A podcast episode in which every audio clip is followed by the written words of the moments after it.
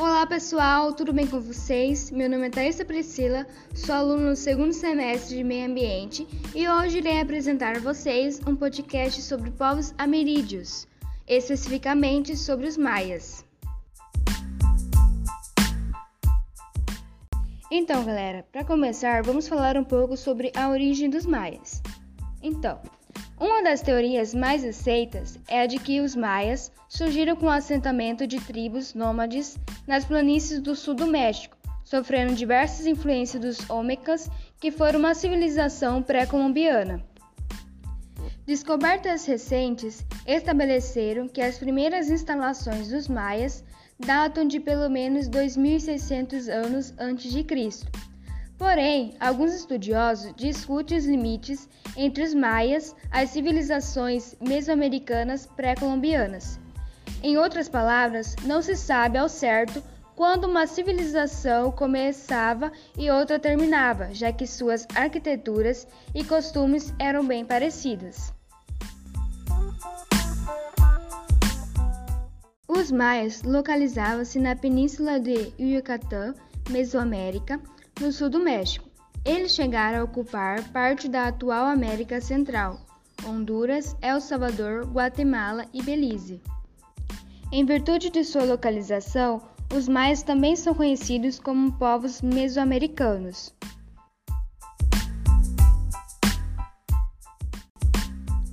Sobre a religião dos maias, eles acreditavam em diversos deuses, portanto, sua religião era politeísta mas eles também acreditavam em uma contagem cíclica do tempo, que era o papel dos sacerdotes interpretar os ciclos astrônicos e fazer previsões do futuro e antevisões do passado, usando diversos calendários e a posição dos astros.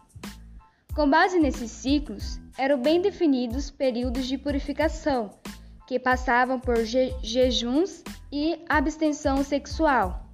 Os sacrifícios de humanos ou animais era uma forma de tentar estabelecer conexão com os deuses. Geralmente, os sacrifícios eram de pequenos animais. A oferenda de humanos só acontecia em situações especiais, como períodos muito longos de seca ou morte do chefe da cidade. Não havia templos, templos para adoração de deuses específicos, como no caso dos gregos, a adoração variava conforme o tempo e a necessidade. Os rituais aconteciam com grande violência. As principais formas utilizadas de sacrifício eram a decapitação e a retirada do coração da pessoa enquanto estivesse viva. A prática religiosa dos maias também possuía cultos de transe que acontecia a partir do consumo de um cigarro narcótico e de bebidas alucinógenas. Esse tipo de ritual era restrito à elite, e principais, é, as principais pessoas que eram sacrificadas eram prisioneiros de guerra ou pessoas que se entregavam para serem sacrificadas. Sobre a economia, era baseada na agricultura, principalmente no cultivo do milho. O milho era considerado um dos principais gêneros agrícolas da dieta alimentar maia. Seu cultivo contava com técnicas bastante desenvolvidas que trabalhavam em um sistema rotativo de terras. Além disso, utilizavam das queimadas para explorar em terras ainda não cultivadas. O grande consumo do milho e o uso das queimadas faziam com que as terras férteis sofressem um rápido processo de desgaste. Além do milho, a abóbora, o feijão, o tomate e várias raízes eram alimentos usualmente consumidos pelos maias. A culinária maia também apreciava o uso de temperos e especiarias. A baunilha, a pimenta e o orégano eram produtos utilizados no tempero dos alimentos. A caça era outra atividade econômica de grande importância. Antas, tartarugas, coelhos, macacos, veados e jaguares eram os principais tipos de caça apreciadas. As trocas comerciais também eram atividades importantes e se desenvolviam ao longo de diversas rotas criadas pelos maias. A moeda corrente era a semente de cacau, além de pequenas peças de bronze que eram usadas para criar adornos.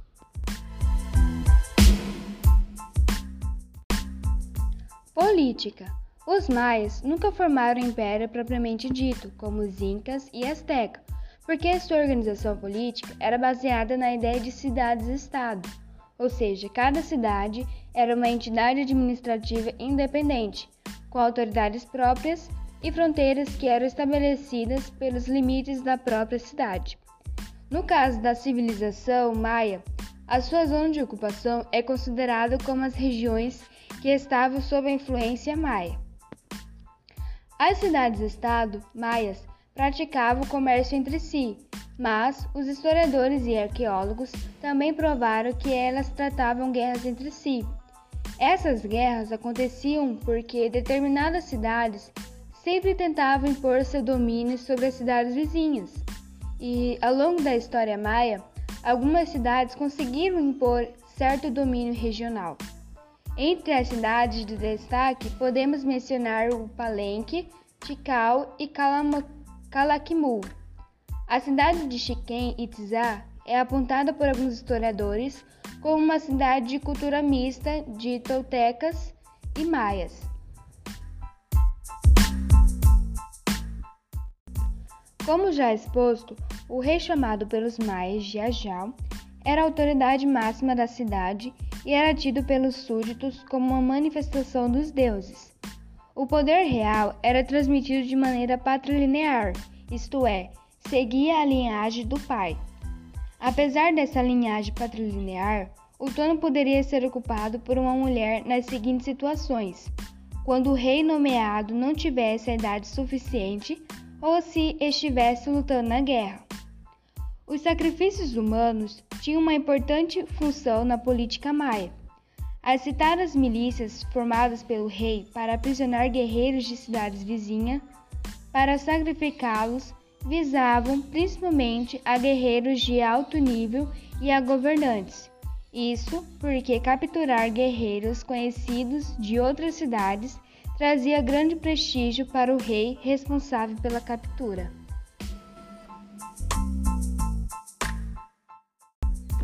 Cultura e tecnologia dos maias.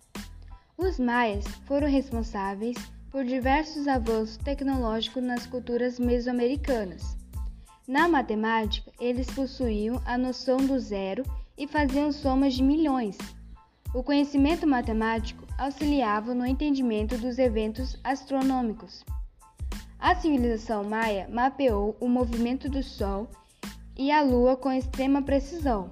Essas observações e o conhecimento matemático possibilitaram a criação do calendário maia, que é super interessante e bem diferenciado. A língua escrita também era bem desenvolvida e era composta por ideogramas e símbolos fonéticos e podia representar comple completamente a língua falada. A maioria dos registros se encontram inscritos em pedras. Os maias produziram livros, mas a maior parte foi queimada pelos sacerdotes espanhóis. Restaram apenas três códices maias a tradução dos escritos mais teve grande avanço nas décadas de 1960 e 1970 e, agora, quase todos os escritos podem ser traduzidos ou lidos no original. Papel da mulher. Além de ajudar os homens na agricultura, né, a plantar e colher, né, as mulheres elas também participam da seleção de sementes, ou seja, de grão em grão elas separam as variedades por tamanho e cor. Decadência dos maias. Após o período de auge da civilização maia, iniciou-se sua fase de decadência, conhecida como período pós-clássico. Os historiadores não sabem explicar especificamente o que causou a decadência maia, mas são sugeridos alguns motivos, como a falta de alimento, né, em virtude da população ter aumentado, dos desastres naturais que aconteciam muito, das doenças e ataques estrangeiros. Entre os séculos 10 e 16, umas poucas cidades tentaram manter o controle sobre os povos mais, mas as guerras constantes e as crises econômicas não possibilitaram o renascimento da cultura maia, como tinha sido no período clássico.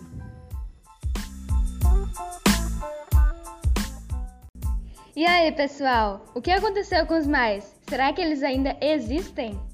Calma, galera, pode ficarem tranquilos que eles ainda estão vivos, né? Apesar das grandes cidades terem sido abandonadas, mas as aldeias continuaram a abrigar os camponeses.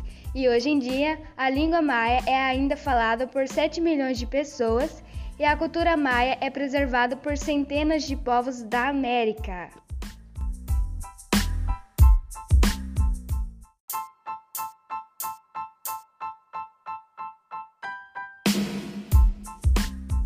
Então, pessoal, estamos chegando ao fim do nosso podcast, que vai finalizar com a teoria da profecia do fim do mundo que ocorreria em 2012, quando os povos acharam que o mundo ia acabar.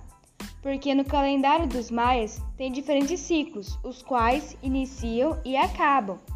E um desses ciclos se completou em 21 de dezembro de 2012. Então, o povo achou que o mundo iria acabar e por isso rolou essa confusão toda em 2012. Mas o calendário maia tem ciclos muito mais longos do que nós pensamos. As fontes utilizadas para a produção desses podcasts foram retiradas dos seguintes sites: Hipercultura, História Geral, História do Mundo, Brasil Escola e Revista Pan. E é isso, pessoal. Muito obrigada pela atenção. Espero que vocês tenham gostado e até logo.